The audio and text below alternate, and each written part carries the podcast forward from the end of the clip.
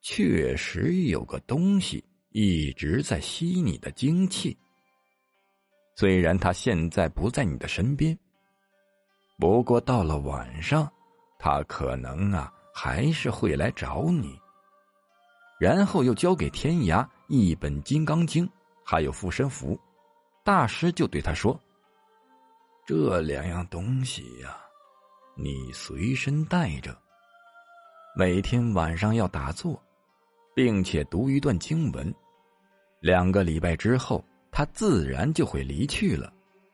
这段时间呢，你先好好的休养，恢复了自己的精气。”然后天涯就回到了自己住处。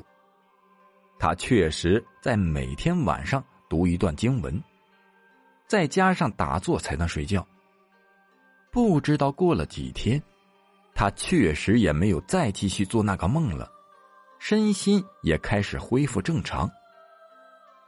一个多星期之后啊，某一天的半夜三点，他突然之间就被鬼压床了。他一动也不能动，非常的害怕。他心里边啊念着自己读过的《金刚经》，不大一会儿啊，他就能动了。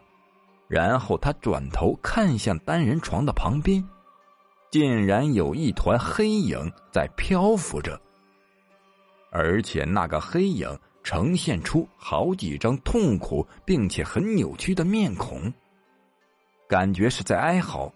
很像是活在地狱里的东西，然后啊，他突然之间自己就飞走消失了。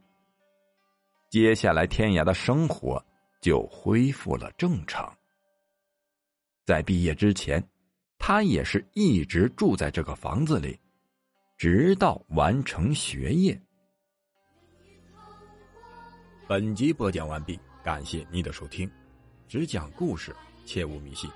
如果你喜欢灵异鬼故事的话，点个订阅关注，下集更精彩。陪伴女鬼，深宵偷拜。